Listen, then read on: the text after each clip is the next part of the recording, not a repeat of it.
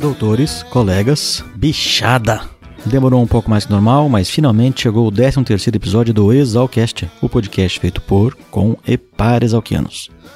Aqui quem fala é Jin Jin, estou gravando aqui diretamente da Austrália, 13 horas no futuro, e hoje é quinta-feira, dia 12 de outubro de 2019. O ano está quase acabando, mas ainda tem esperança de publicar um último episódio antes da virada. Sei que vai ser difícil, mas eu vou tentar. Toda a equipe do Zocast está bem empolgada e com sangue quente para editar o próximo. Porém, como eu sei que imprevistos acontecem, queremos aproveitar essa chance para desejar a todos um Feliz Natal e um baita ano novo. Hoje temos a entrevista que fiz com o Caconde, João Paulo Muniz, um dos fundadores da República Jacarepaguá, formado em 1958. Faz um tempão que eu tô trabalhando na edição dessa entrevista, mas eu queria caprichar porque o doutor me recebeu bem demais na casa dele lá em Caconde. Sem contar que a Jacaré tem quinquênio em 2020, jubileu de Pérola Negra, e esse episódio do Exalcast já dá um pontapé inicial nas comemorações do aniversário de 65 anos. Eu devo muito a Jacaré, por ela ter me dado o Deu Baixa, Henrique Figueiredo Dobache, da minha turma de 99. A gente trabalha junto há muitos anos e ele se tornou um irmão. Para vocês terem uma ideia, ele tem uma procuração minha que dá até para fazer exame de sangue. Gordo, muito obrigado. Sem você eu estaria perdido pelo mundo, literalmente.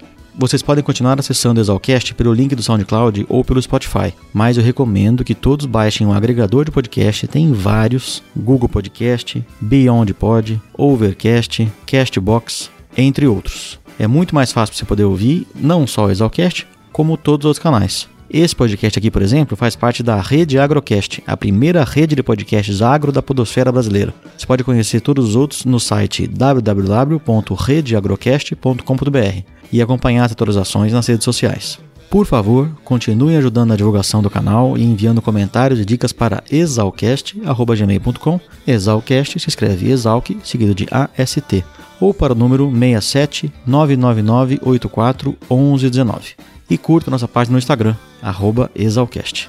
Daqui a pouquinho eu vou ligar para o Sete Folha, o Fábio Legário Caminha, formado em 2004, outro ex-morador da Jacaré. Foi ele que me passou os contatos da Jane, a filha do Caconde, para eu poder organizar a entrevista. Aproveite para curtir um pouquinho mais do som do Rapisódia. Depois da turma da Exaú, que vai divulgar o projeto Tanquan, ele aparece para contar mais sobre a banda. E na sequência, logo antes da entrevista, vocês terão a palavrinha do nosso patrocinador. Um grande beijo a todos e até a próxima.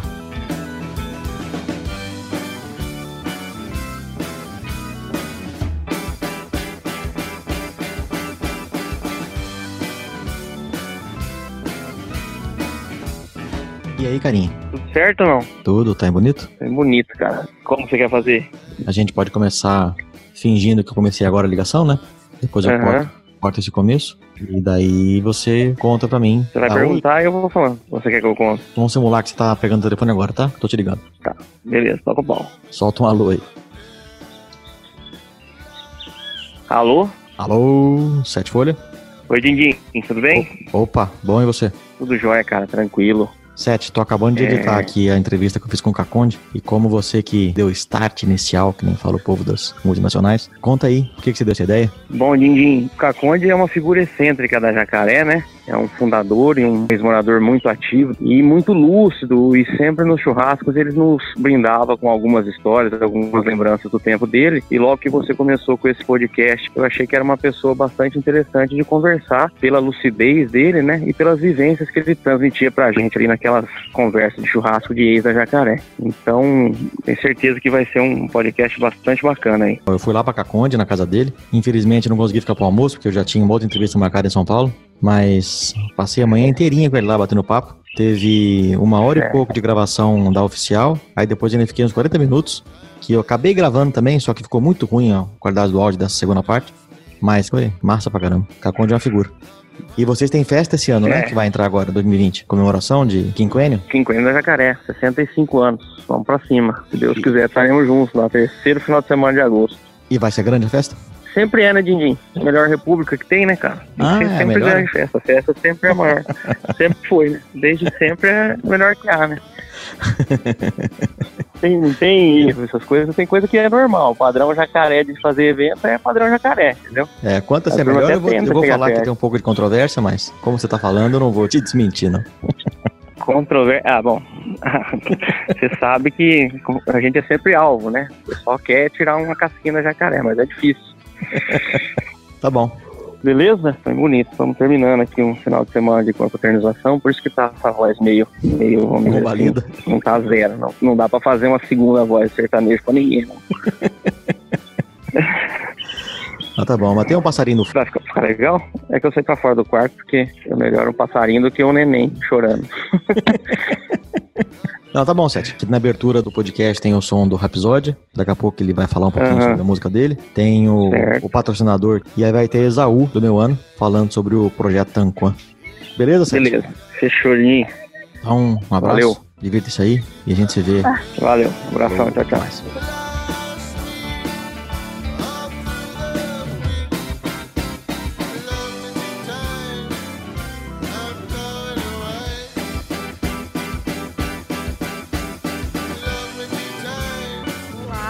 É a Luciana Jacobi, a Isaú. Eu sou do Ano Fantasma, ex-moradora do Beco e atualmente eu sou professora aqui no Departamento de Economia, Administração e Sociologia Rural. Eu estou ministrando esse semestre a disciplina de introdução aos estudos da educação para a turma de ciências biológicas e a gente escolheu como trabalho para a disciplina que os estudantes pudessem delinear uma campanha educativa para o público que eles escolhessem e dentro da temática que eles achassem relevante. Então, alguns grupos trataram, por exemplo, de doação de sangue aqui na Exalc, a questão da saúde mental dos estudantes, a importância da divulgação científica para o público infantil, a conservação ambiental no âmbito aqui do Jardim Botânico de Piracicaba e o grupo que vai se apresentar agora para vocês escolheu divulgar o Mini Pantanal Piracicabano, que é o Tampan. E eles vão contar um pouquinho para vocês os objetivos da campanha, como que funciona e fazer um convite no final. Bom dia a todos os exalquianos e exalquianas. Aqui é a Marina, ou Lindalva aqui na Exalc. Eu moro na República HPQP e eu estou no segundo ano das Ciências Biológicas. E hoje eu vim falar sobre a campanha Vem pro Tanquã. O intuito é divulgar para a comunidade piracicabana e da região essa área tão rica biodiversamente que é o Tanquã, uma área de proteção ambiental que foi decretada pelo SNUC em 2018. A gente se organizou com posts pelo Instagram, então toda semana a gente traz um tema novo, como ecoturismo, conservação e educação ambiental, e a gente tem até mesmo a frente mais científica, divulgando os projetos realizados na área. Meu nome é Enzo, ou Brown Exalc. Sou aluno de curso de Ciências Biológicas, nascido em Piracicaba e morador da República Chapadão. Um dos motivos para a gente escolher a divulgação do Tanco como objetivo da nossa campanha é porque a gente percebeu que muitos moradores de Piracicaba, assim como eu, não sabiam da existência, que é uma área muito importante por causa da sua biodiversidade e comunidade local. Eu sou a Manuela, ou Galanteio, Exalc. Também moro na República Gaia PQP. Faço ciências biológicas e queria pedir para vocês, exalquianos e exalquianas, para seguirem lá nossa página no Instagram, Vem pro Tanquan, para apoiar essa causa tão legal. E também sintam à vontade para mandarem qualquer informação relevante sobre o local que a gente vai postar lá e divulgar isso para toda a comunidade de Piracicaba.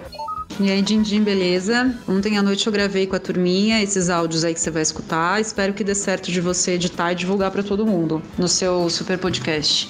Eu também queria te contar que eu fui escolhida pela turma, 14ª turma de Ciências Biológicas que se forma esse ano, como a professora homenageada da turma. Então, fiquei super orgulhosa e queria compartilhar isso aí com você, tá bom? Um beijão. Tchau, tchau. Oi, Isaú. Você ficou orgulhosa e eu fiquei orgulhoso e meio. Parabéns. Você merece. A, a beat, a última beat, no finalzinho. Né? E daí eu vou divulgar pra geral. eu fui pra Pira há pouco tempo, fiquei na República uns dois dias. Aí eu aprendi a falar nessa linguagem nova deles aí. Você deve estar fluente, né? Porque ele lida com criança direto. Mas bom que ela mandou outro e aí ficou um pouquinho mais profissional. Mas ficou legal. Eu vou editar, juntar tudo num só e mando ver se aprova, tá bom? Divulgar isso para geral.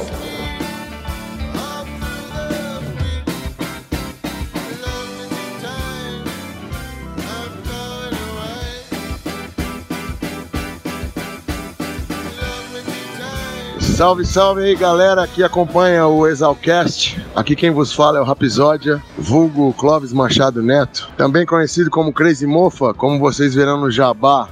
Ingressei na Gloriosa no ano 2000, portanto sou do ano bicudo, e foi a melhor experiência que ocorreu na minha vida, mesmo não tendo formado por motivos pessoais.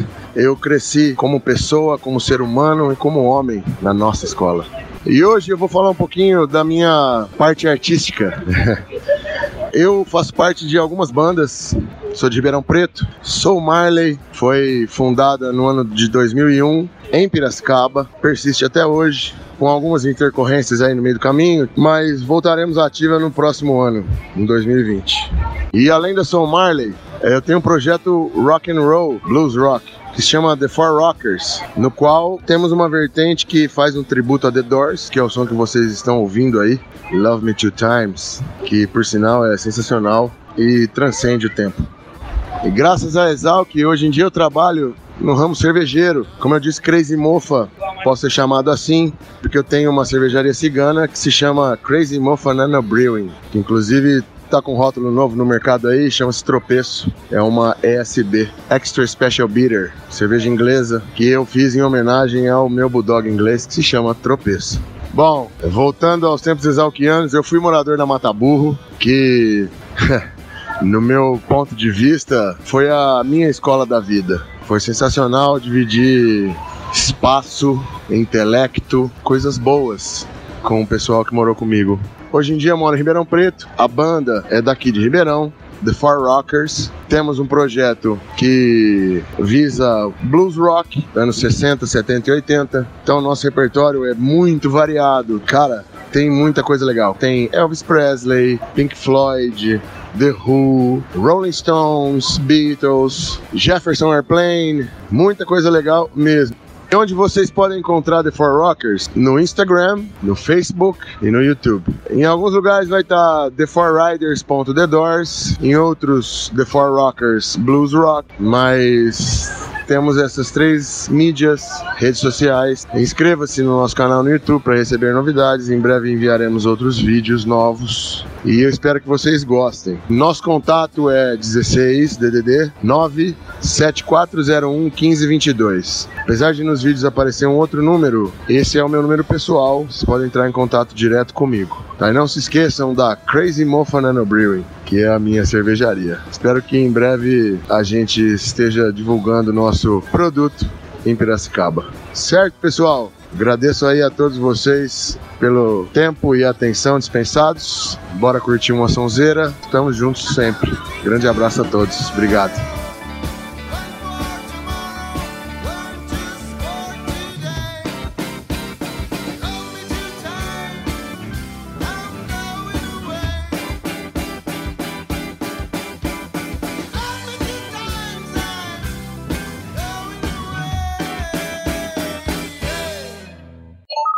Olá, excelentíssimos doutores e bichada asquerosa. Eu sou o DDT, apelido Paulo Parmigiani. Sou da turma de 84 e morei na Jacarepaguá. Trabalhei seis anos dentro da área agronômica, em empresas de fertilizante e fazendas. Fiz pós-graduação em administração na Getúlio Vargas. Em 90, criei minha empresa de segurança eletrônica, a Hplan, que atua em projetos, venda, instalação e monitoramento de alarmes, câmeras, controle de acesso e portaria virtual. Apesar de não atuar na agronômica, utilizo no dia a dia da empresa todos os ensinamentos e princípios de ética, trabalho e respeito que aprendi na Exalc e na Jacarepaguá. Moro em São Paulo, mas para não fugir das raízes, em uma rua de terra, cercada de mato, na beira da represa, e tenho duas mulas para fazer diversos passeios e romarias, além de ser violeiro enrolador.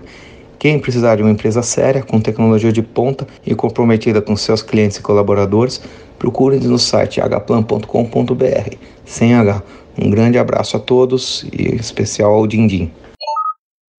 Aí você foi morar em Rio Preto, Paulo de Faria, Votuporanga, Santa Fé do Sul, rodou Isso, por todo aquele lado isso, lá. Isso, Então, isso. aí você trabalhou na CAT, no Biológico, na estação Mato Dentro. Mato dentro, Assim que aposentou, virou prefeito. perfeito. E aí depois. Aí eu acalmei, acalmei eu calmou. na prefeitura. E daí vamos falar sobre como é que foi a vida aqui em Caconde depois disso. E aí a gente encerra, tá bom? Tá bom. E começar agradecendo, Caconde. Obrigado pela, pela disposição. Eu, foi uma satisfação, uma honra muito grande encontrar com um colega formado na Luiz de Queiroz. É uma coisa que engrandece qualquer exalquiano. Eu, eu, eu fiquei feliz com a oportunidade que, que eu tendo. Vamos te apresentar antes, né? O seu João Paulo Muniz? João Paulo Muniz. E quando que virou o Caconde?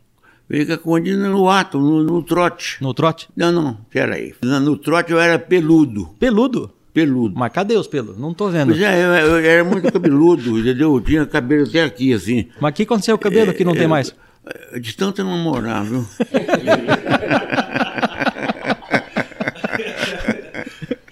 É um, uma preocupação que não tem igual, viu? Perde todos os cabelos. Perde todos os cabelos. Peludo não pegou, ficou muniz. E depois que foi para Jacarepaguá, ele, como eu já morava em Caconde, que eu fui depois, uhum. foi posterior. Aí me puseram o apelido de Caconde. E era um apelido comum, né? Chamar a pessoa pela cidade, hoje, né? Todo mundo conhece o Caconde. Chamar a pessoa pela cidade que ele morava era comum, não era? Era comum. Era comum. Era comum. Era comum. Era, era comum. Então, eu passei lá como Muniz, Muniz, Muniz, ficou Muniz. Ah, depois virou meu, meu apelido inicial de trote era peludo. Mas daí a, a, preocupação com as mulheres fez o apelido desaparecer. Desapareceu os cabelos. Porque os cabelos sumiram tudo. É. Mas vamos falar um pouquinho antes, um pouquinho antes do, do Muniz, ou do Peludo, do Caconde. É, a história sua com o campo começa lá atrás, né? Começa lá atrás. Eu fui filho de agricultor, da roça, daquele de andar a cavalo, como oculta para ir para a escola andava cinco quilômetros no meio de um pasto para receber as primeiras letras numa escola. A sala era uma, uma máquina de benefício, uma mesa grande com dois bancos, seis alunos de um lado, seis alunos do outro, primeiro, segundo e terceiro ano. E aonde foi isso? Isso na, onde eu morava, onde eu fui criado, onde eu fui nascido, na Fazenda das Almas. Que era Minas Gerais. Minas Gerais, Cabo Verde. Fiz até o terceiro ano. No terceiro ano fui para Muzambinho, fiz o curso de missão, fiz o, o, o, ginasial, porque na minha época naquela, não tinha ginasial na cidade, era difícil estudar. Aí estudei, terminei em 50 o, o ginasial, eu fiquei naquela indecisão, vai estudar, não vai estudar. Então eu perguntei para o papai, o papai era um homem da roça, um homem grosseiro, homem trabalhador, correto, esforçado, dedicado, inteligente, extraordinário, um exemplo. Falei, o que, é que eu vou fazer agora, pai? Eu vou estudar ou não? Ele falou, bom, até agora você estudou por minha conta, que você não queria estudar, eu fiz você estudar na, na marra. Agora você faz o que você bem entender. E isso você tinha quantos anos? Tinha 17 anos. Eu falei, então eu vou para a pode ir para a Alfenda. Eu preciso fazer a, a matrícula lá, pai. Eu, eu, tenho que me matricular. Aí ele falou assim, uai, se vira, dê um jeito. Não, eu sou menor de idade, eu não posso ir. Ele falou, eu te emancipo. E emancipou. Aí eu fui para Alfenas, estudei um ano em Alfenas, do colégio oficial lá do Roque Pardini. E você foi sozinho para Alfenas? Hã? Foi sozinho para Alfenas? Sozinho para Alfenas. Depois fui sozinho para Campinas. E você morou onde, Alfenas? Morava em pensão? Morava numa pensão. Fui para Campinas, morei numa pensão, estudei no Cesário Mota. Aí eu, influenciado por um colega meu de, de ginásio, vem para São Paulo, faz o ângulo latino. Era o terceiro ano de funcionamento do ângulo latino. Aí eu, eu fui para lá, com muita dificuldade, com uma malinha nas costas, naquele tempo tinha que levar um enxoval, e, e cheguei em São Paulo, matutão lá. Mas lá em, em Alfenas e Campinas, como é que você se... É, de Alfenas deu um ano em Campinas, um ano em Alfenas, um ano em Campinas, no Cesário Mota, e um ano no ângulo latino em São Paulo. Como é que você se sustentava nessa época? O papai, com dificuldade, ele me sustentava. Eu, o que ele falou para mim foi assim: olha, eu te sustento o tempo que eu puder. Quando eu não puder, eu, eu te aviso. Uhum. Eu tinha uma mesada e vivia com economia. Vivia sempre com vontade. Nunca bebi uma cerveja, nunca bebi um uísque, não sabia que, que, qual era o gosto de um uísque, qual era o gosto de uma cerveja. O máximo que eu fazia era beber um rabo de galo rabo de galho e, e, e um Cuba Libre, Coca-Cola com, com, com, com, Era o máximo que eu podia fazer. E fui levando. Aí eu, eu tinha é, mania com Minas e Metalurgia. Você queria seguir essa carreira? Queria carreira. Prestei exame na Poli. Fui muito bem. Né? Naquele tempo, descritiva era eliminatória. Fui muito bem na descritivo. Tive um professor de descritivo do Ângulo Latino que era um, um troço fabuloso fui bem em química, fui bem em português, na relação, fui bem em, em física. Quando chegou na matemática, eu tirei zero, fui iluminado. Isso foi em 54? Começo de 54. Aí eu fiquei meio, falei, vou fazer o latino de novo.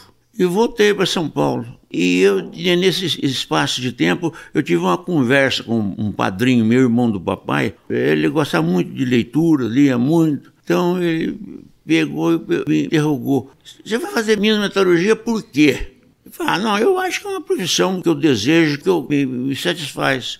Ele falou, você vai fazer metalurgia, você que vai tomar conta do teu, dos negócios do teu pai, que é bastante, e ele não tem condições, ele tá, não está bom de saúde. O que, que você está pensando? Fazer ponte, fazer estrada na, nas fazendas do teu pai? Então, nessa, nessa época o pai tinha fazenda ainda? O papai tinha fazenda. Aonde que era a fazenda? Lá em Minas? Ele tinha fazenda em Cabo Verde e fazenda em, em 1 de maio, no Paraná, e em Londrina. Era tinha duas fazendas no Paraná. Era fazenda do quê? Fazenda de café. De Londrina era gado e café, boi e café. E de 1 de maio era só café. Aí ele falou, ah, é loucura, não faça isso não. Aí eu, passando em Campinas, quando ia voltando para fazer o ângulo latino, eu vi lá, Ava, Piracicaba. Aí eu peguei, desci do ano, depositei minhas malas, fui para Piracicaba conhecer a escola. Me podei num hotel e tal, perguntei onde é que era a escola, fui para a escola, peguei o bondinho, fui para a escola, cheguei lá, me apresentei para o Serafim. Lembram do Serafim? Ele era o secretário da escola que deu o diploma para o cachorrão, o Antônio Martelli, da turma de 44. Escuta a história dele lá no episódio 10 do Exalcast. Aí eu falei, eu, eu vim aqui, eu gostei muito da escola, resolvi, estou resolvendo, eu vim estudar aqui, eu ia fazer minha metalurgia, agora eu gostaria de conhecer a escola. Pegou, falou, pegou o subsecretário, o Fausto. Fausto Arruda Ribeiro também era secretário da Exalc ele e o Serafim eram muito presentes na vida dos alunos. Hoje esse cargo se chama assistente acadêmico. E eu andei na escola, todas as sessões, foi na escola, vi aquele monumento daquele aquele parque maravilhoso. Eu falei, nossa senhora do Partido, daqui ninguém me tira mais. É aqui mesmo que eu vou ficar. E fiquei em Piracicaba. E, e senti por ter saído rápido. Só isso, o meu sentimento e minha mágoa. Foi ter feito tudo Mas, em quatro graças anos. a Deus fiz um curso maravilhoso professores bons, matérias boas, me deu um subsídio muito grande para a minha profissão. E depois dessa viagem, e voltou para casa, falou: pai, mudei de ideia, não vou mais fazer Minas Metalurgia. Vou não, fazer... passei um telegrama. Você nem chegou em casa, então? Não, não. Passei um telegrama. No meio do caminho, resolvi vir para Piracicaba e fazer agronomia. E pronto. Pronto, ficou nisso. Jane? Oi. Tudo bom? Oi, filho, vamos chegar. Já tomou café? Então toma café e vem cá. Eu vou, deixa eu perguntar um negócio. Tem um moço que veio da comunhão, ah. eu posso dispensar ele? Ah, não, eu, eu, vocês dão licença, claro. eu tomar comunhão, eu tomo comunhão. É, é, é cinco minutinhos. Não, não tem pressa. Faz uma coisa aqui. Ah, pode ser aqui mesmo. Pode ser aqui mesmo.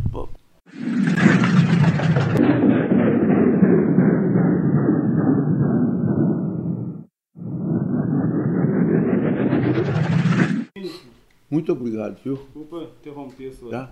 Pô, você que vai desculpar ter coincidido. Certo? Mas são certas coincidências que acontecem. É coincidência. Muito obrigado, viu? Deus te pague. Obrigado. Tchau, tchau, Deus, Deus, Deus te pague. Amém. Até, até a próxima vez, que eu não vou ir lá mesmo. Tá? tá. Tchau. Como é que é? Onde é que nós estamos mesmo? Não, agora é o joelho. Quanto tempo o médico mandou ficar mais de resguardo? Ah, é o resguardo? É. 90 dias. 90 dias? É. Então jogar bola só daqui a três meses. Só daqui a três meses. Né? Eu vou ver se eu fico preparado para o churrasco de aniversário da Jacaré. Olá pessoal, eu sou o Caveira, Matheus Torres Gonçalves. Eu me formo em 2020, eu sou o morador mais velho da República Jacarepaguá e eu estarei à frente da organização da comemoração do churrasco de 65 anos da República, que estará comemorando mais um quinquênio de existência no, no ano que vem. Vai ter jogo, né? Vai ter jogo, né? Então. É, que é. posição que você joga? De é? artilheiro? Eu, eu, jogo no campo inteiro. Campo inteiro. Faz o gol, volta a marcar? É, é. A gente parou na parte do telegrama. Que você foi para Piracicaba? Ah, eu, fui, eu fiquei em Piracicaba, fiz o cursinho Luiz de Queiroz, ingressei de, com facilidade. No ano que eu ingressei, eles cortaram porque a repetência do Carneiro e do Cervellini, por causa da greve do Melinho. O Carneiro, engenheiro formado pela Poli, todos vocês já conhecem. Era aquele professor de matemática que dava pau em todo mundo.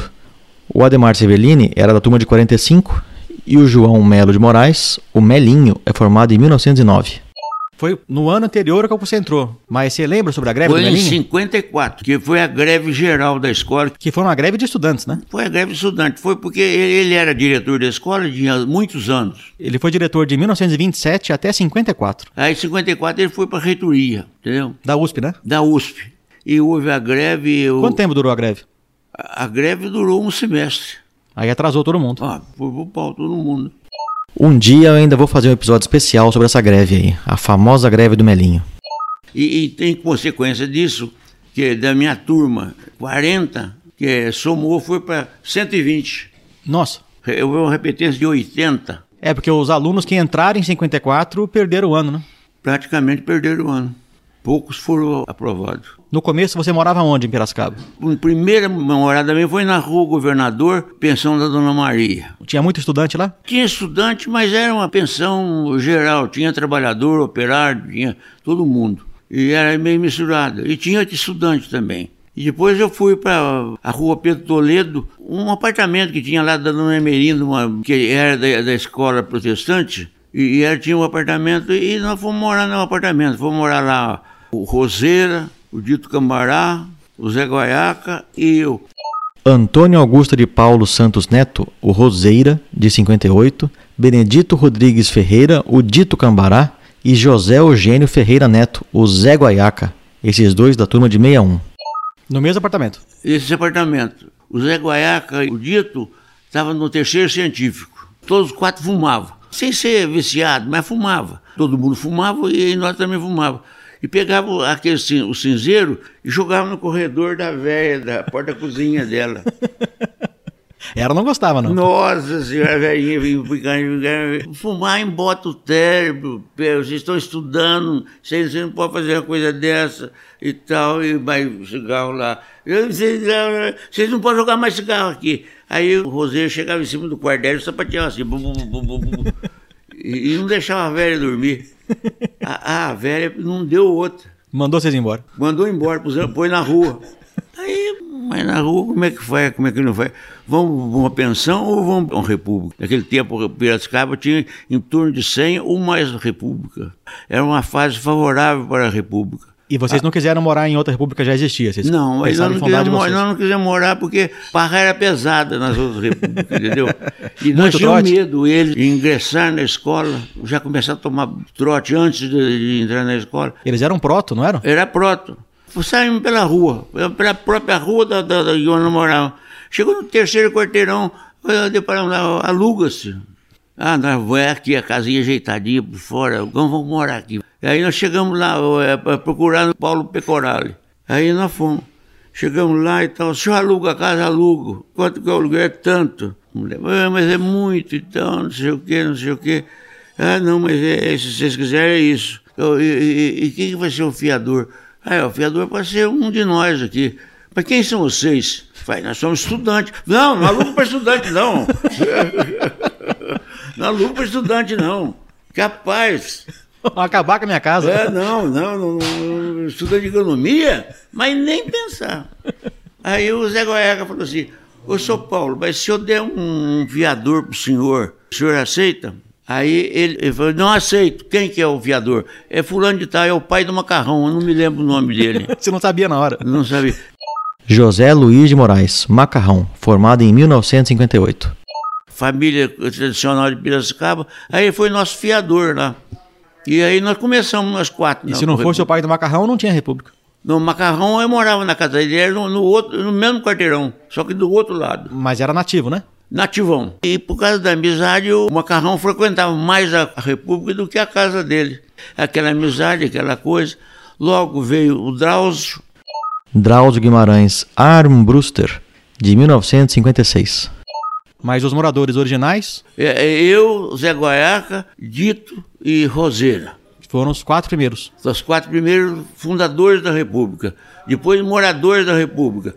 O Arlindo, o João Pinheiro, que também foi considerado fundadores.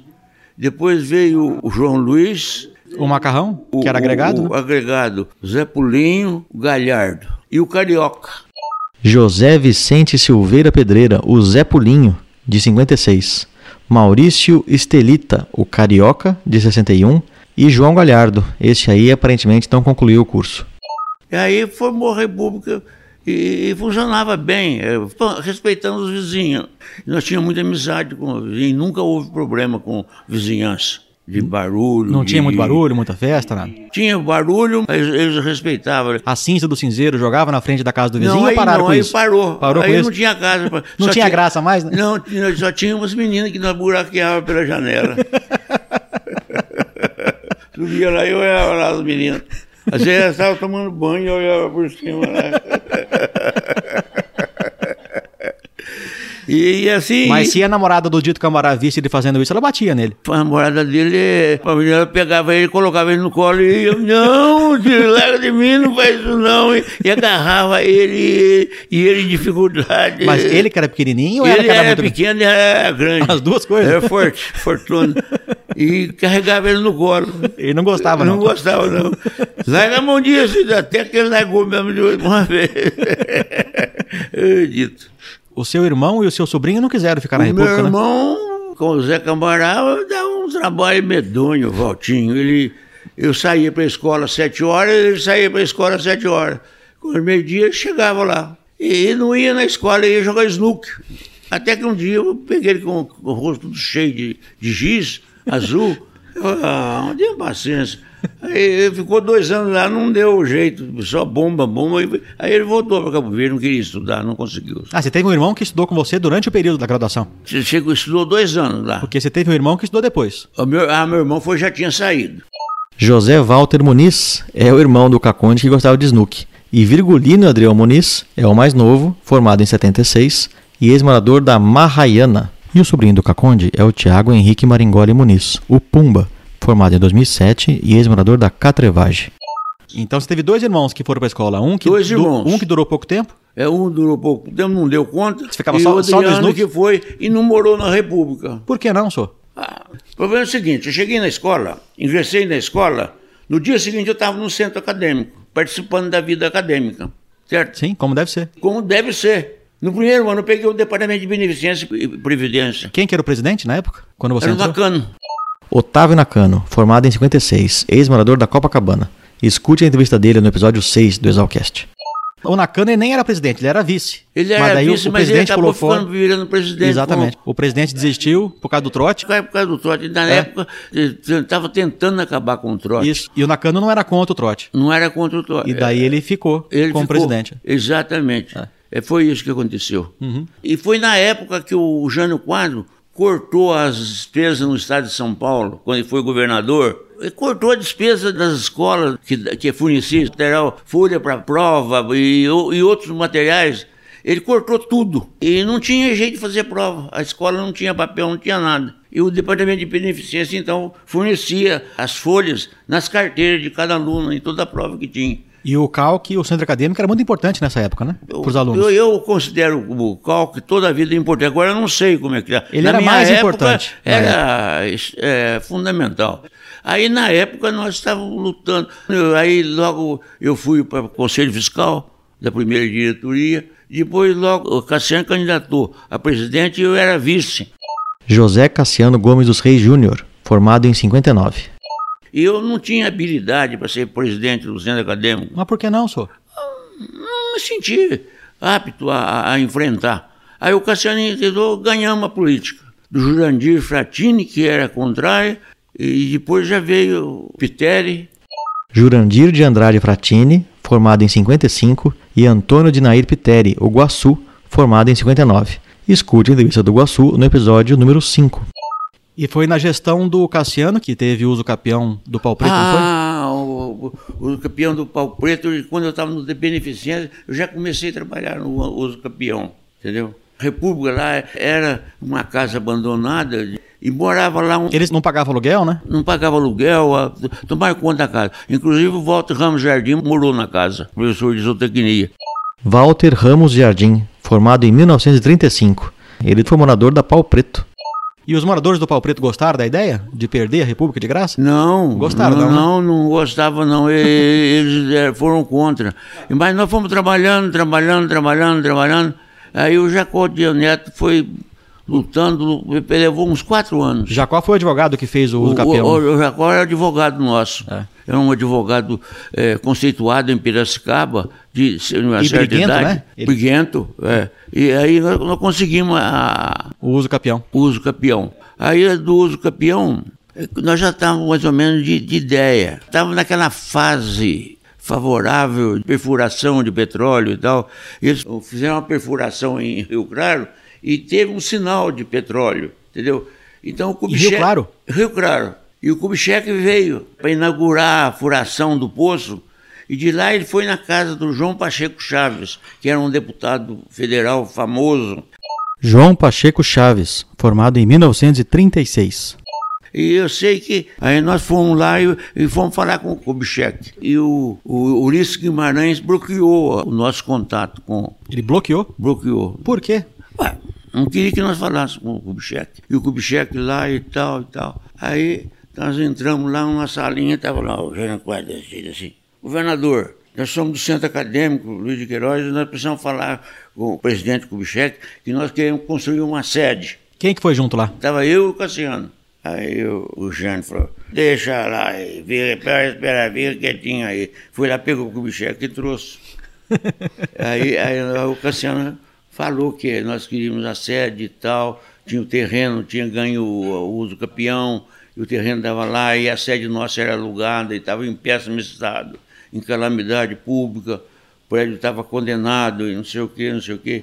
E os estudantes, tinha um estudante que, que vinha, ia para a escola e sem possibilidade financeira, e, e- e necessitava de uma, uma ajuda. Aí reivindicou a Casa Estudante. Ele deu a Casa Estudante nesse contato e a sede. A obra da casa começou com essa conversa, então. Aí começou, o Quixu, acho que foi que que inaugurou. Cristiano Walter Simon, o Quixu, formado em 65. A entrevista dele já está feita e logo vai pro ar. Vocês vão ver essa e outras histórias. O Guaçu continua a gestão, né? O Guaçu era, o era Guaçu parceiro de vocês, o seguinte, depois foi o João Pinheiro. né? Mas o Guaçu era parceiro de vocês, né? E vocês eram do mesmo grupo político, não é? Mesmo grupo político, mesmo, mesma, mesma equipe, mesmo conjunto. E ficou por aquele, por, por aquele período. é, Cassiano, Guaçu, João Pinheiro, ah, Roberto Cândido de Arruda. Também conhecido como Piranha, formado em 63, ex-morador da Vai Quem Quer. Escute a entrevista que fiz com ele no episódio 12 do Exalcast. E o Quixu é da República, foi, teve o outro que foi também participou. Que, é, enfim, a Jacarepaguá, toda a vida ela teve eh, atividade no centro acadêmico. Sempre parti- participou da vida acadêmica.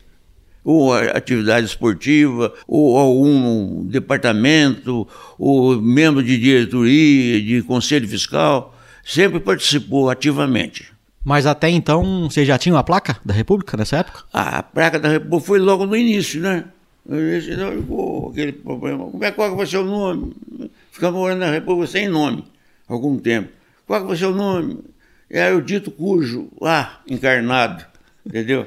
Tem que ser um nome da República que tem o A encarnado. Tem que ter um A no meio, Mas né? nós queríamos o A no meio da palavra. E vai, vai, vai, vai, não vai, numa, numa meio e tal. E um, num belo dia, lá uma noite, nós estávamos, eu ia vindo para casa, já meio chumbado, e passava em frente o, mo- o, o, O mercado? O, o mercado municipal, que as caixas de jacaré era importado o querosene, Uhum. naquela época não era fabricado no Brasil. Querosene E lá jacaré? Tinha uma placa lá, querosene jacaré. Ah, o Roseira, vamos levar aquela placa. levar. Ah, mas não deu outro. Roseira foi lá, arrancou a placa e levou uma placa. E ela está lá até hoje. É a chegada da República. Está lá, intacta. E daí até então não tinha nome e virou Jacarepaguá. Virou Jacarepaguá e pôs o A encarnado no meio do, do jacaré. Mas não tinha um professor que morava na frente da República, o Pedreira? Pedreira. Luiz Silveira Pedreira, formado em 1923. Como professor, ele era muito enérgico, muito exigente. Como amigo, nós fazíamos qualquer comemoração lá, e ele tinha uma habilidade para fazer caipirinha, fazia caipirinha mandava para nós duas, três jarras de caipirinha. E, e o filho dele participava, O filho é o Zé Pulinho? Zé Pulim. Por que, que era Zé Pulinho? Porque ele andava meio de pulinho. ele andava pulando. E o João Ligeiro? O João Ligeiro, é, ele era ligeiro demais. Para conversar com ele, precisava paciência para ele abrir a boca para conversar. Era muito lerdo. É, então é o contrário. É o contrário. Lerdo que é uma coisa medonha. Então puseram o apelido dele de João Ligeiro. E Caconde, por que, que o pessoal costumava dizer que você tem a fama de gostar do que não presta? Eu não gostava do que não presta porque tudo que era fuçado e que e ninguém queria pegar, eu pegava. Começando pelo próprio centro acadêmico, entendeu? E eu gostava também de mulher, essas coisas, que é normal da escola. Gostava de namorar, com todo respeito, com todo. Sim, mas, sim. mas era. Namorador. Era namorador. Aquele Gostava bigode- de dançar. Aquele bigode da sua foto lá quando você formou, era famoso então. Era famoso, é, era famoso. E eu Sim. aproveitei bastante a vida, não tenho arrependimento nenhum. Não, você tem um arrependimento. De ter Um feito arrependimento de ter saído da- de, da de escola. ter feito em quatro anos. Tinha feito em quatro anos. Podia Isso eu ter tenho feito em cinco, seis. Eu olhava o baile da escola naquele tempo, era muito rigoroso. Era com smoking, ou summer, ou, vestido comprido, a, a rigor. Uhum. Então, e não entrava mesmo, não tinha, não tinha por onde. Podia ser aluno, podia ser o que fosse. E eu fiquei acabrunhado, mordido, e eu peguei minha mesada e fui economizando, economizando, economizando, até comprar um quartinho de, de tropical preto e mandar fazer um smoke e ir no terceiro ano. Aí você foi no baile. Aí eu fui no baile. Então você foi em dois bailes, terceiro Fui, fui um baile só depois da Piracicaba. E o meu de formatura. Né? Mas eu sofri para ir nesse primeiro baile. E valeu a pena? Ah, pelo amor de Deus. É baile para amanhecer. É baile para não poder feito. Dançou a noite toda? Só dancei. Mas eu, eu gostava de dançar. Na época tinha muito baile, não tinha? Tinha, ah, tinha muito baile. Tinha umas orquestras famosas. Cassino de Sevilha, eh, Nelson de Catanduva, eh, não sei o que de Tupã. E eram as orquestras que chamavam atenção e era concorrida, entendeu? Então tinha muito baile. Como é que era a fama dos agricolões lá em Piracicaba? Nossa Senhora da Aparecida. O pessoal de Piracicaba tinha um preconceito, uma, uma prevenção contra estudante de agronomia que, que não, não tinha jeito. O estudante de agronomia também abusava um pouquinho de Pi- Piracicaba, abusava muito. Principalmente no trote. Ele pegava o, o bicho, Pintava de piche? pintava de piche, pintava de tudo, dava duas, tirava a roupa, dava duas folhas de jornal e falava, agora vocês vão para casa. Aí judiava muito. Ah, o povo ficava louco. Era preconceito mesmo, né? É preconceito, Era era, muito preconceito. mais preconceito. Se tivesse uma briga de estudantes reunidos em Piracicabana, a gente tratava de ir embora e, e fugir, porque senão eles massacravam mesmo. Ia sobrar pra vocês. O, Uh, é, era barra pesada. E, mas, então, e naquele tempo, tudo era mais familiar, apesar de ter essa rivalidade, essa prevenção. E tinha umas meninas mais bonitas, mais sapeca, então elas faziam a, a brincadeira dançante na- nas casas. E nós íamos. mas você não foi daqueles que tinha uma namorada em Piracicaba e na formatura trazia a noiva da cidade? Não, eu não fiz isso, mas por pouco. por pouco. Escapou por pouco? Escapou por pouco. Acontece que a gente, esse negócio de namoro, é, é, é tal história, né? A gente vai no começo é, é, empolgado, um mocinho e tal, e, e achando que tá com tudo e dominando, e quando vê já caiu na, na emboscada. Já não tem mais jeito, já não tem mais retorno. Não tinha mais escapatória. Não tem mais escapatória. Esse aí é o problema, né? Mas é isso aí é da vida, né? Quais eram as repúblicas da época? As mais famosas? Ah, tinha, tinha Sorocabana, era a mais famosa. A Soroca, né? A Sorocabana era, foi barra pesada. Soroca, essa era famosa Pau mesmo. preto. Pau preto. O catete era famoso? O catete era mais é, reservada. Tinha outra em frente ao catete, que morava o Zé Maria, que eu me esqueci o nome dela, é... foi presidente do IBC. Mas eu não sei, eu não me lembro o nome da república dele. Lá morou também na. Zé Junqueira, morava junto. O Baldo, era tudo nessa república. José Maria Jorge Sebastião, de 58, e José Zacarias Junqueira Júnior, o Zé Junqueira e o Baldo Leia, ambos de 56, todos os três são ex-moradores da República Pito Aceso. Tinha Copacabana também, não tinha? Que o Nakano E a morava? Copacabana é uma das mais antigas. O Big Joe, você conheceu? Que tem a história que ele passou de bicicleta pelado pelo quarteirão na saída do cinema. Foi lá na Soroca. Alguém fez um desafio que dava lá 10, 20 reais pra quem saísse pelado. Aí o Big Joe foi de bicicleta. Então, esse problema que o pessoal de Piracicaba tinha mago com relação aos Eles não alunos. gostavam do povo andar pelado pela rua? Não, não, pois é, não gostava. Que bobagem, né? É, era um afronto que fazia pro o cinema. Então teve aquele crime do Zequinha, né? Qual que é o caso do Zequinha? O Zequinha foi antes de eu chegar na Piracicaba, uns três ou quatro anos. Ele namorava uma menina lá, ela era muito bonita e o pai dela era o gerente do Banco do Brasil. E ele ia com a menina no cinema, pintava e bordava. O gerente do banco foi lá e a hora que ele estava nessa situação, matou. Matou ele. Matou o, O Zequinha. Matou o Zequinha. Vixe, então foi feia a história. Aí foi um crime odiondo e ficou um negócio pesado para a escola, matar um estudante de economia. E essa situação criou um ambiente hostil com relação ao estudante de economia e Piracicabano, entendeu? Isso aí refletiu. Por vários anos, né? É, por vários anos. Então tinha aquilo na memória, aquela, aquela situação, entendeu? E em 58, quando você se formou, como é que era o mercado de trabalho? O mercado de trabalho, o Jano tinha cortado completamente o, o extranumerário, entendeu? Cortou a despesa do Estado, nomeação e tudo. Mas eu, como eu, eu, eu fui para São Paulo no último ano para um congresso da UE, UNE, e fiquei na casa do Cassiano.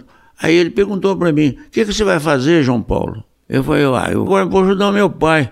Aí ele falou assim: ué, mas quem falou para você que o teu pai precisa de você? Esse era o Cassiano pai ou filho? O Cassiano pai. Ele era agrônomo também. Uhum. Exalquiano também. Esse agora é o José Cassiano Gomes dos Reis, da turma de 1927. Ele e o seu filho, já citado nesse episódio, são dois exalquianos que volta e meia aparecem em alguma história.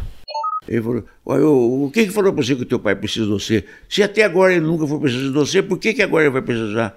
E, e aprender às custas próprias é muito caro e muito demorado. Todo meu cliente de fazenda que eu dou consultoria que tem filho que estuda, eu falo para eles, ó, é muito mais barato o seu filho aprender com o erro dos outros do que ele aprender em casa. Então deixa ele trabalhar, arrumar um emprego, virar gente, engrossar o couro, aprender a ter patrão. Quando ele estiver pronto, ele volta pronto, muito melhor para você do que eu acho que você fez certinho e não ter eu, voltado. Eu, eu, não, você não vai, se você quiser ir, você vai por tua conta, mas você está nomeado. Nomeado para quê?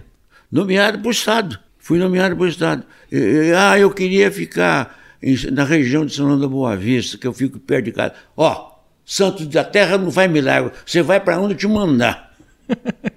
não tem nada que ir para São João da Boa Vista. Daí ele pegou e falou assim: ó, você vai ficar seis meses no agronômico, seis meses no biológico, depois eu vou dar uma casa da lavoura para você, uma casa da agricultura. E isso você foi para Rio Preto primeiro? É, aí eu fui para.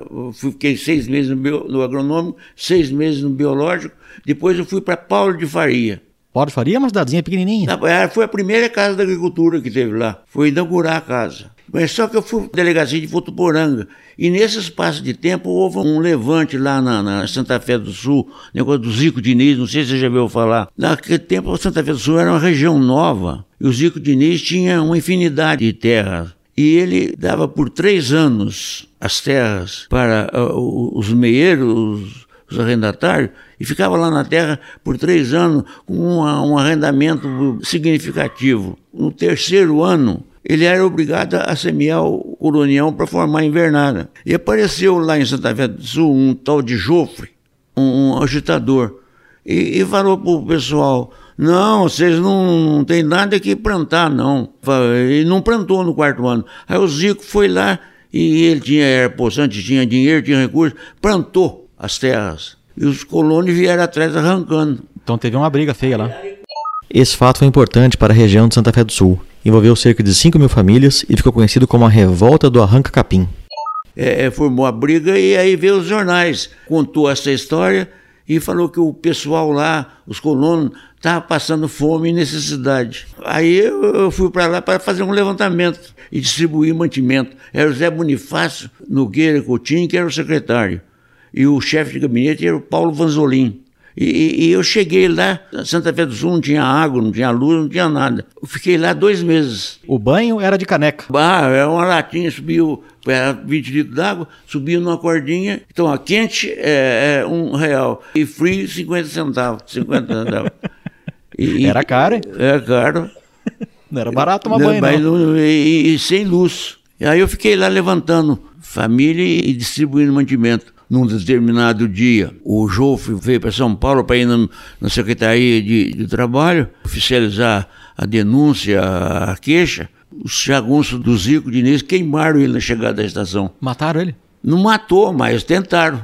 E, e foi aquela socorreria, socorreu e tal, mas ele foi baleado. E, e, houve um rebuliço muito grande lá, foi tenso a situação. Você andava armado na época? Não, não, eu não. Eu não, não tinha nada com o negócio, eu estava só apaziguando. E depois você trabalhou na CAT? Na, eu trabalhei na CAT 18 Mas anos. Já era CAT? D- DFA, Divisão de Fomento Agrícola. Mas primeiro era a Casa da Lavoura, depois virou Casa da Agricultura. DFA ficou por causa da, da, da lavoura. Depois veio a CAT, ficou por causa da agricultura. Então você trabalhou antes de virar CAT? Ou já Antes era veio a CAT? No DFA. E onde que era a estação Mato Dentro? Estação Pato Dentro é em Campinas, ali na rua Heitor Penteado.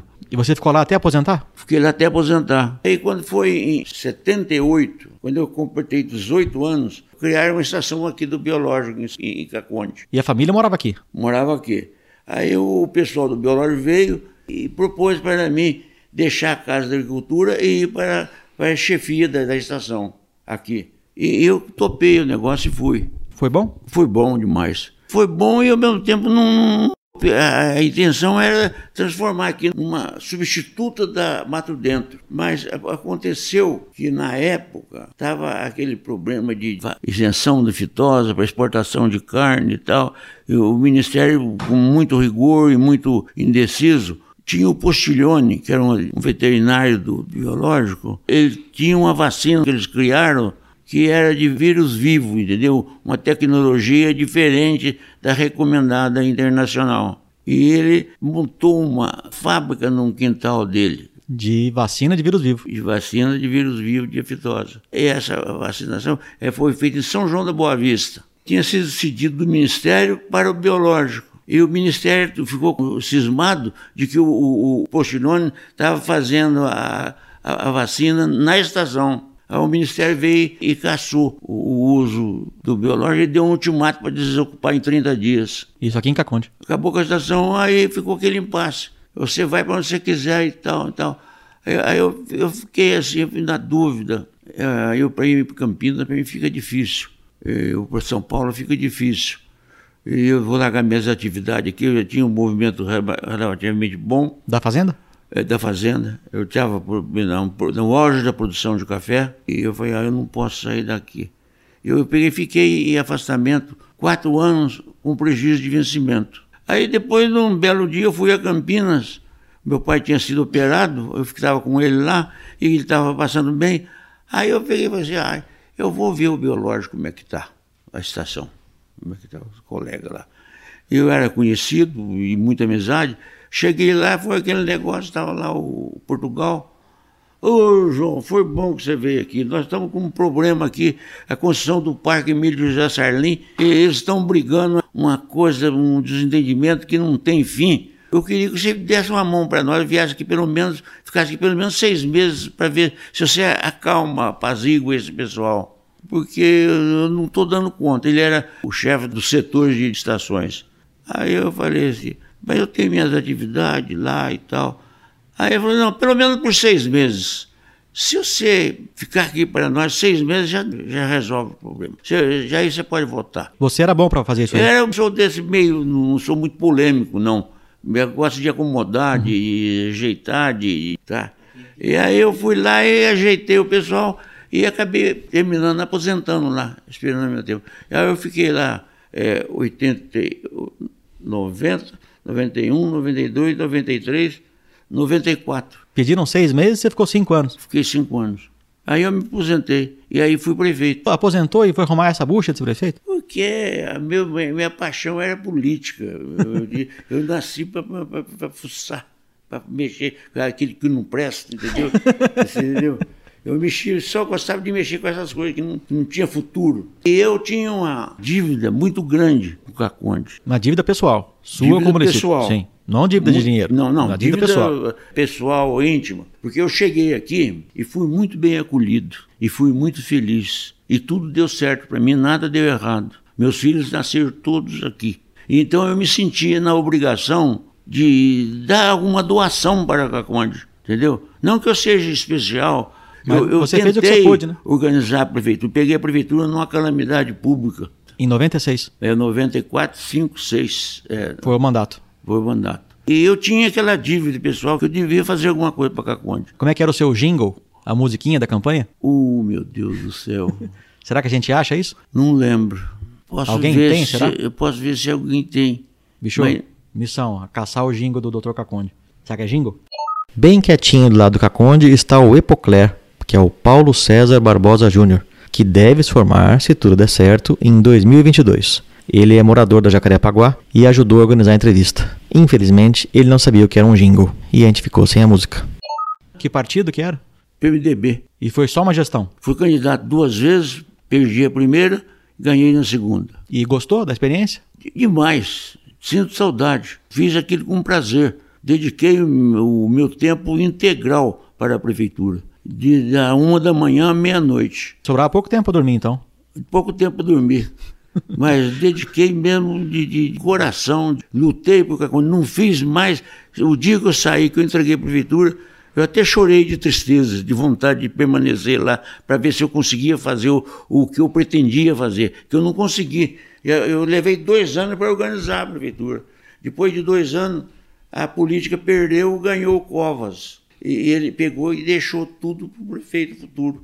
Ficou tudo encaminhado, tudo pedido, tudo certo, e ficou para o outro prefeito. E daí assim que você saiu da prefeitura, você Eu aposentou me de vez. aposentei ainda como prefeito. E aí foi trabalhar só para você mesmo, só para as fazendas. Aí depois eu fui cuidar do que era meu. Nesse meio tempo você frequentou a República? É, Jacaré? No churrasco? Não, a Jacaré aconteceu o seguinte: eu fiquei alguns anos sem contato com a Jacaré. Quando foi em um ano de 82, 80, tinha um menino, filho do meu administrador, eu custeei o, o estudo, ele entrou na escola. Ele é florestal, formou e ele trabalha em Itararé. Valdomiro Antônio de Souza, também conhecido como Caconde, formado em 81. Ele morou na casa do estudante. Mas aconteceu o seguinte, que ele foi preciso fazer uma intervenção, no- ele tinha problema de, de, de surdez, foi preciso fazer uma intervenção no, no- no- ouvido, então ele pediu, telefonou para mim, a Neide, a Neide gostava muito dele, foi, foi alfabetizado pela minha esposa, gostava muito dele, ele telefonou, eu preciso de uma pessoa aqui para presente na hora da cirurgia. Aí eu fui, aí fomos eu e a Neide. E ele entrou para a sala de cirurgia e tal, aí eu fiquei ali, e daí apareceu um outro lá meio extraviado, lá, e come- vai, conversa de cá, conversa de lá. O que, que você está fazendo aqui? Eu vim aqui para assistir o Valdomiro. Aí ele falou, eu também vim. E era colega dele? Era um colega. Aí eu falei, você é agriculão? Sou agriculão, sim. Formei da Luz de Queiroz. Qual que é a tua república? Falei, formei pela Jacarepaguá. Ele falou, ô, mas eu sou da Jacarepaguá. eu pensei que tivesse acabado. Aí, vamos tomar uma cerveja. Ah, Não precisou chamar Aí duas vezes. Terminamos um dia. Aí a Neide ficou desesperada, brava. A hora que eu cheguei, foi aquele Deus nos acuda.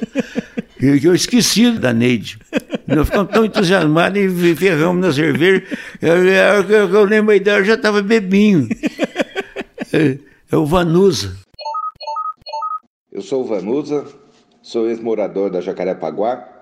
Meu nome é Paulo Roberto Silva, sou engenheiro florestal da turma de 1981. Quando eu morei na Jacarepaguá, a gente tinha já uma cultura de tradição da Exalc e da própria República. A gente já tinha o costume de colocar na parede da sala os quadrinhos com os formandos que moraram na República, com a foto com a beca e o ano de que cada um tinha se formado. E é uma tradição, os bichos têm que decorar o nome e o rosto de cada veterano, porque quando tem encontro de bichos com veteranos, um, um dos costumes é o veterano perguntar pro bicho quem ele era, tem que adivinhar por ter decorado os quadrinhos da sala. Isso é um, um costume bem antigo e bem legal na República. Bom, Naquela época, a gente tinha o conhecimento da geração do Dr. Zabroques, do Dr. Quichu para frente, porque os fundadores da Jacaré eram tudo do mesmo ano e quando eles terminaram a escola, eles largaram a casa lá com placa, com tudo e seguiram a vida deles. E por coincidência, o Dr. Quichu alugou a casa com placa, com tudo e adotou o nome de Jacarepaguá para tocar na república dele e dos colegas dele dali para frente. Eles começaram várias tradições que existem até hoje na Jacaré, como essa história dos quadrinhos, de manter contato com os ex-moradores e tudo mais. Quando eu entrei na República, a gente sempre tinha uma frustração de não saber exatamente como iniciou a Jacaré, que ano que começou, quem que fundou. Então a gente já era reconhecido na Exalc como uma república tradicional, mas tinha essa lacuna na nossa história de poder saber a nossa origem real. E não foi pouca a alegria minha, a grande felicidade de ter feito parte dessa história aí através de um colega de turma meu, que também chamava Caconde, por ser lá de Caconde, que eu vou passar a me referir como Valdomiro, porque senão a gente vai confundir com o Dr. Caconde. Ele foi morar na casa do estudante, junto com um outro colega de turma, também da Florestal, que chamava Fodão. E o Valdomiro precisou fazer uma cirurgia no ano que a gente estava se formando, por coincidência no dia do nosso doutor show, de ouvido e precisava tomar anestesia geral. Então precisava ter alguém responsável. Ele nos comunicou e nos pediu ajuda. Fui eu e o Fodão lá no hospital para acompanhar a cirurgia dele. Quando nós chegamos lá no hospital, cedo, a cirurgia foi logo cedo, daqui a pouco chega lá um casal, a gente começa a conversar eu descobri que era o Dr. Cacone, que tinha vindo também para acompanhar a cirurgia do Valdomiro. E a gente começa a conversar, e conversa vai, conversa vem, eu perguntei para ele é, que ano ele tinha se formado e que república tinha morado. E ele alegou que ele tinha morado numa república que não existia mais, não falou o nome da república. E aí eu curioso perguntei, mas qual república que era, doutor?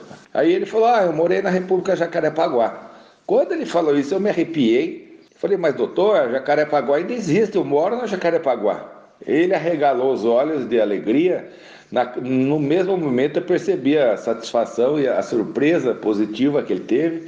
E aí a gente começou a conversar. E quando deram a informação lá no hospital que o Valdomiro tinha tido a cirurgia bem sucedida e que teria que aguardar a passagem da anestesia para ele ser liberado, e a gente, nesse meio tempo, enquanto esperava, tivemos a ideia de dar um pulo na República. Nós chegamos lá e o doutor Cacone ficou muito emocionado. Até chegou a chorar de ver a, a parede cheia de quadrinhos, a placa da jacaré, que é a original ainda que eles tinham feito, e arquivo de fotos e tudo mais. Nós passamos um tempão lá de muita emoção para ele e para mim também, porque a gente estava resgatando a origem da jacaré. E ele contou muito daquela época, a curiosidade era muito grande. Ele contou por que que chama Jacarepaguá, mostrou a, a placa original, ele reconheceu ainda que era a placa que eles mesmos tinham preparado.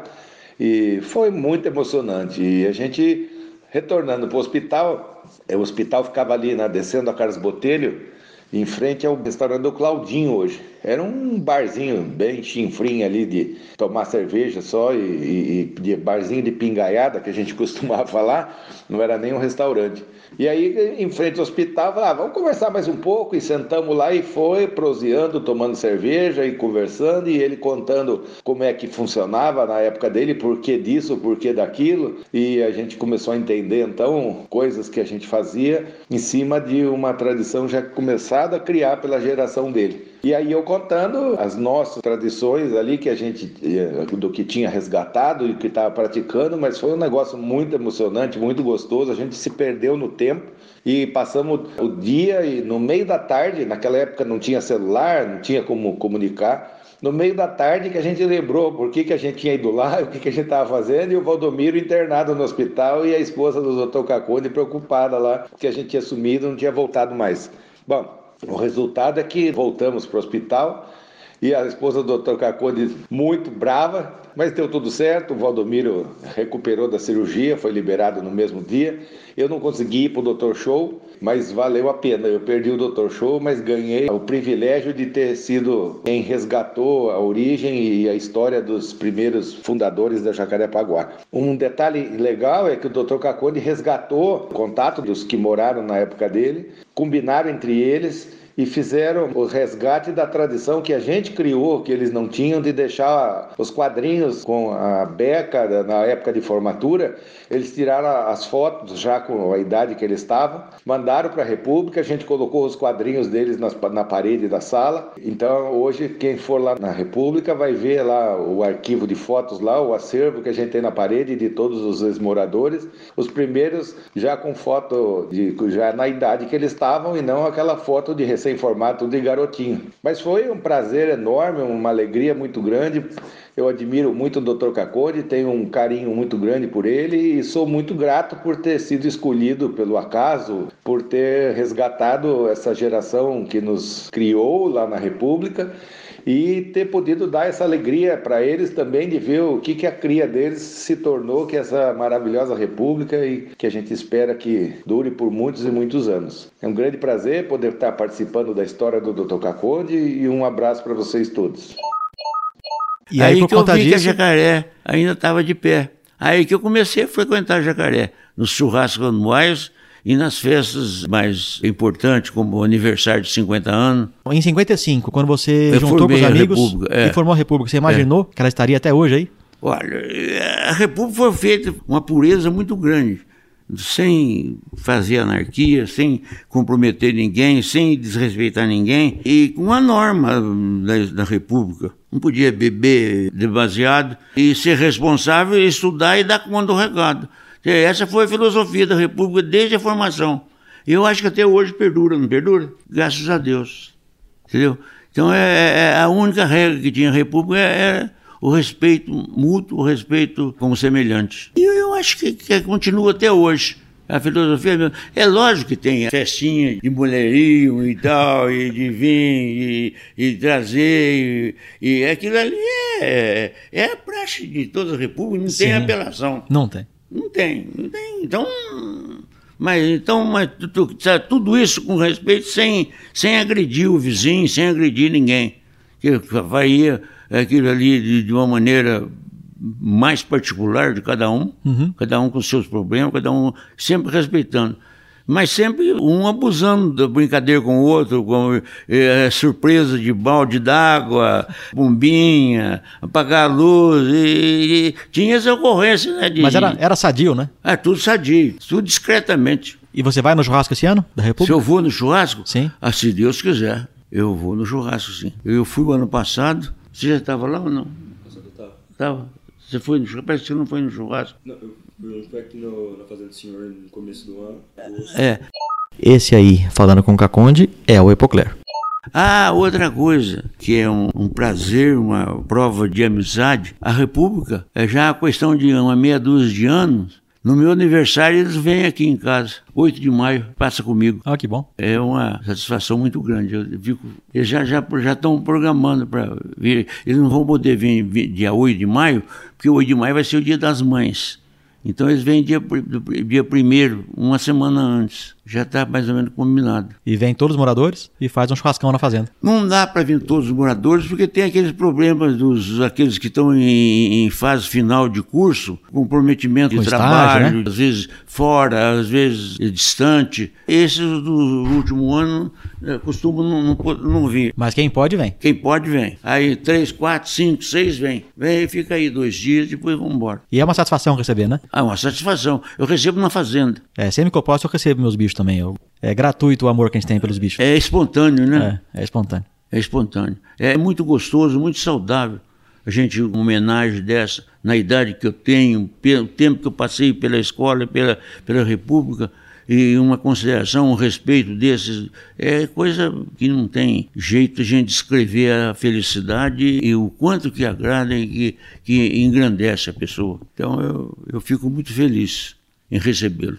Eu já encerrei minhas atividades de agrícola, eu já peguei tudo que eu tinha, eu já distribuí para os filhos. Então, cada um recebeu um, uma parte de terra, cada um trabalhando na sua parte. E eu não tenho mais atividade nenhuma, mais responsabilidade nenhuma. Não, você tem, você tem duas. Você tem, você tem, duas atividades Quatro. anuais. Quatro filhos. Não, mas responsabilidades, você tem duas todo ano. Ah. Receber os bichos no seu aniversário e fazer e, o churrasco. E, não, não, e ir no churrasco da República. É, essa, essa, essa, Essas duas você tem Essas duas eu tenho. É. é. Graças a Deus. Doutor Caconde, muito obrigado pelo seu tempo. Foi uma delícia a entrevista. Adorei o papo. Muito obrigado, muito obrigado. E aposto que a turma vai gostar de ouvir também. Foi uma satisfação recebê-lo, poder falar com você alguns minutos sobre a, a nossa vida acadêmica, a, o que ocorreu em Piracicaba durante que eu fui estudante, e durante a vida de República, e pós também formatura, todo o, o que aconteceu durante a minha vida, sempre visando a Luiz de Queiroz, a grandiosidade da Luiz de Queiroz na nossa vida, na importância do desempenho para o desenvolvimento de nossa nação, que contribuiu com um material humano importantíssimo, fundamental para o nosso crescimento. Haja vista o melhoramento que houve em soja, é esse trabalho da Embrapa, do agronômico, que desenvolveu o melhoramento da soja. Quando eu passei pelo agronômico, nem existia soja. O, o NEME estava fazendo bolinho de soja e leite de soja. A soja era plantada, ela dava 25 sacos por alqueire. Na época, ele querendo introduzir a soja aqui. E foi lutando, lutando, lutando. Aí morreu, veio o Zé Gomes, continuou o trabalho dele. Neme Abdo Neme, formado em 1930, e José Gomes da Silva, o Zé Sojinha, formado em 46, ambos importantíssimos para a história da soja no Brasil. Eu já agendei com um futuro entrevistado lá no Paraná, que com certeza vai contar um pouco mais sobre esse assunto. E hoje a soja, nós começamos em Goiás, quando nós tivemos propriedade em Goiás, com 25 sacos por hectare. E hoje nós estamos com 70 sacos por hectare. Coisa louca. E vocês têm café ainda? Tenho. Tem? Tenho. Eu sou a quarta geração. O meu bisavô veio para Cabo Verde, veio de Airoca, era tropeiro, transportava feijão e toicinho para o Rio de Janeiro e trazia sal e querosene. Ele foi tropeiro durante a vida dele. Aí ele veio na região de Cabo Verde, a região dele é Airoca, e ficou meia pobre, meia difícil. Aí ele foi para Cabo Verde, ver se pegava o usina para poder levar para o porto. E chegou em Cabo Verde, deparou com aquela quantidade de terra virgem, o governo distribuindo. Ele juntou a família dele e veio para Cabo Verde. Plantou ali e foi.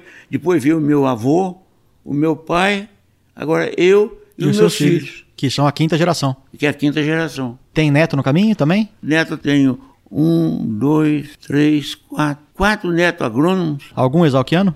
N- Nenhum. Nenhum. Nenhum. Barbaridade. Nenhum. Nenhum. Nenhum. E trabalham com a família?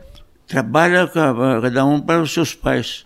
E tenho dois genros agrônomos. Estão todos trabalhando. Mas não desenvolveram assim, fora. Tão particular. É, é, Não foram trabalhar que nem você fez não pros foram outros? trabalhar em firme, nada. Qual conselho o daria pro- eu como mãe do meu filho? Quem fez esse comentário foi a mãe de Epocler, já preocupada com o filhote. formar e sumir no mundo. Vai lá pro sertão, lá pro fim do mundo. É isso que eles têm que fazer. Tem uns que têm, vão bem. Vão bem. Vão bem. Porque isso engrossa o couro, né? É, é, sabe viver. Apesar de já ter aprendido um pouco na, na República, a República é uma escola extraordinária na vida de cada um. Sim, concordo. É. Ela é educadora. É, sai de casa para pericado. Chega na, na- na escola. Não tem cozinheiro, não tem que- quem arruma a cama, não tem quem. E tem que arrumar tudo. É, é, aprende a ser dona de casa. E o conselho que você dá pra quem tá saindo da escola agora é cair pro mundo. sair para o mundo. É fazer o que eu fiz. Eu saí de Cabo Verde em 17 de março de 1946, voltei lá só para ver o meu pai e a minha mãe. Nunca mais pus o pé em Cabo Verde. Fui estudando, indo, jogando, jogando. Fui para Pau de Faria, fui para Santa Fé do Sul, fui para Votuporanga, vim para Caconde, mas lá eu não voltei. Não, é orgulho nem vaidade, mas é, é a escola da vida, gente. A gente tem que aprender as, as próprias custas. É, se o pai precisasse, se voltava, né? É diferente. Né? Se, o- É. se o pai e a mãe precisa e necessita É, que o filho diferente, volte, é. o filho tem que voltar. É. Mas se não precisa, ele tem que ganhar a vida dele. Eu tenho que cuidar da vida, cada um cuidar da sua vida.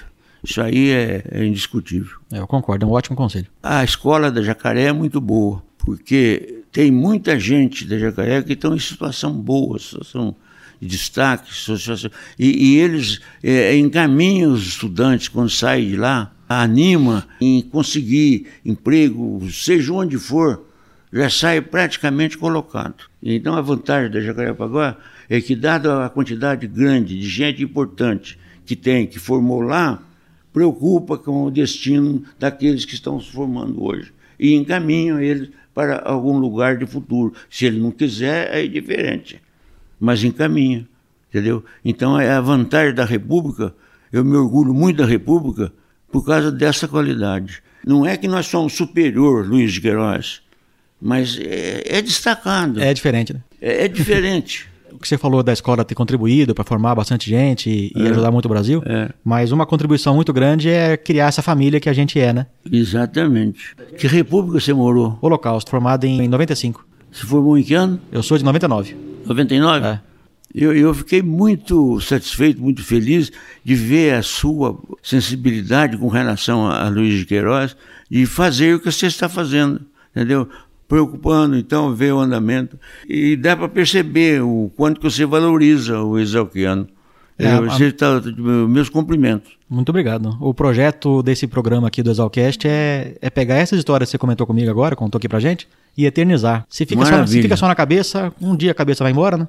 E a gente perde aquele monte Tem de história. O, você entrevistou o Cardoso? Entrevistei o Cardoso, entrevistei o Nakano, o, Nakano? Go, o Goiano. O Goiano. Eu me arrependo de ter começado tarde, porque tanta gente boa já se foi, né? Eu não conversei pois com a Vitória. É. Pois é, tem muita gente boa, já foi Vitória, é. Rossetti. Me arrependo de não ter começado é. mais cedo, eu poder é. ter falado com ela. Uma pena. O Humberto de Campos, o goiano, formado em 58. A entrevista dele foi ótima, mas ainda está na fila de edição. E Veridiana Vitória Rossetti, todos vocês já sabem, foi a nossa primeira exalquiana, formada em 1939. Então eu tô correndo atrás para gravar com bastante gente. Vê, vê, se faz uma entrevista com o Batista, diretor do biológico. Eu posso ver até aqui para você. Tem, tem uma coisa do biológico aqui. Ele tem boa história para contar Ele também? Tem boa história para contar da estação Mato Dentro, do biológico, que eu acho importante na nossa vida. O biológico e agronômico, eu acho que representa alguma coisa. Antônio Batista Filho, o Jassanã, da turma de 80 e ex-morador da Estrunzo. Ok, doutor Caconde. Muito obrigado. De coração. Obrigado mesmo. Não sei se tem mais alguma coisa. A Neide é de Piracicaba? Hã? A Neide é nativa de Piracicaba. Ah, nativa de Piracicaba. Do meu quarto via a casa dela. Eu vi ela na porta. Do quarto da República você enxergava, do, Neide? Do quarto, meu quarto da República, eu namorava ela na casa dela. Mas cuidando ali de longe. É, é só de olho.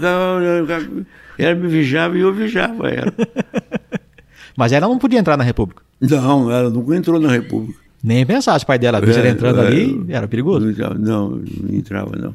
Mas vocês foram namorar ainda na escola ou depois de formado?